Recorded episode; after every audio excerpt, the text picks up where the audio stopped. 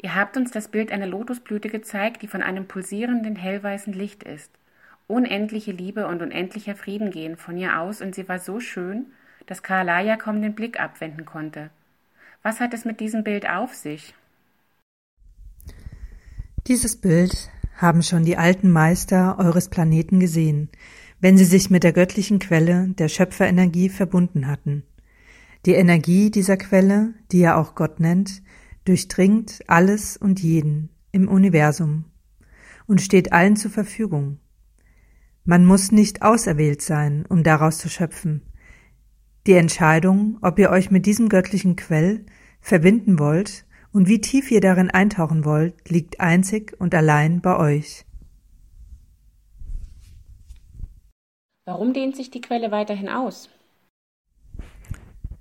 Auch das Göttliche möchte sich immer wieder neu erfahren. Dazu ist es notwendig, sich zu dehnen und auszuweiten, um Neues durchdringen zu können.